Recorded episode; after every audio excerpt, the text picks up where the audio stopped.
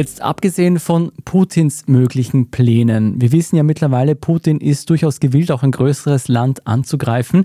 Welche Konsequenzen hätte es denn langfristig noch, wenn die NATO plötzlich ohne Supermacht USA dastehen würde? Ich glaube, ein Bündnis wie die NATO kann nicht ohne eine Führungsmacht funktionieren. Du brauchst einen, der die Führung in die Hand nimmt, der doch bestimmt, in welche Richtung es geht, und dort auch zu einem größeren Einsatz bereit ist. Es ist kein Zufall, dass die USA mehr für Verteidigung ausgeben als die meisten europäischen Staaten. Das liegt in der Natur einer solchen Führungsmacht. Danach versucht man dann die anderen zu überzeugen, dass sie auch ihren Beitrag leisten, was nicht immer gelingt, aber zumindest teilweise schon. Aber wenn die USA herausfallen würde oder wenn Trump das Desinteresse zeigen würde, dass er zum Beispiel in einem anderen Bereich als Präsident gezeigt hat, nämlich als es um den weltweiten Freihandel ging, in der Welthandelsorganisation.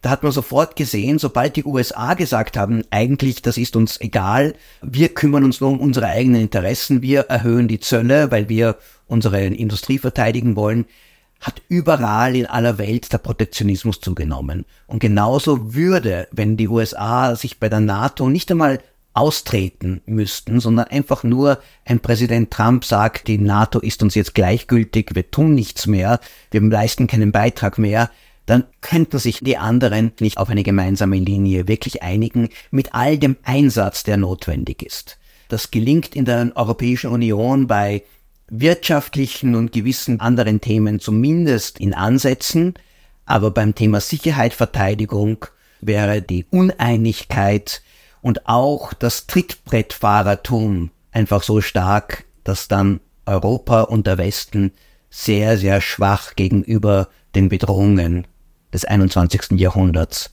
dastehen würde. Was würde das für die Rolle Chinas bedeuten, wenn die NATO plötzlich so geschwächt dastehen würde unter einem US-Präsident Donald Trump?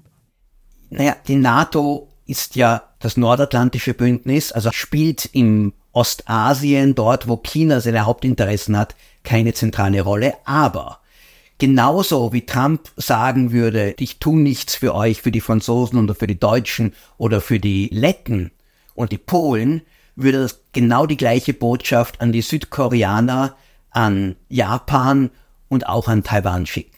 Er hat ja auch schon immer wieder diesen Ländern auch vorgeworfen, dass sie nicht genug für die Verteidigung ausgeben, dass sie die USA, den amerikanischen Steuerzahler ausnützen. Und ja, das wäre dann für China sehr wohl ein Signal, auch wenn es sich jetzt nicht direkt auf, sagen wir, Taiwan beziehen würde, dass China sehr wohl den militärischen Druck auf Taiwan erhöhen könnte und die militärischen Invasionspläne, die ja doch seit vielen Jahren gewälzt werden, um endlich diese Wiedervereinigung zu erreichen, dann möglicherweise auch tatsächlich umgesetzt werden. Trump behauptet zwar, unter ihm würden sich die Chinesen nicht trauen, irgendetwas zu tun, aber das Gegenteil wird wahr sein. Es wäre eine eindeutige Ermutigung auch an China, das zu tun, wozu zur Hölle sie Lust haben, wie er es selbst formuliert hat.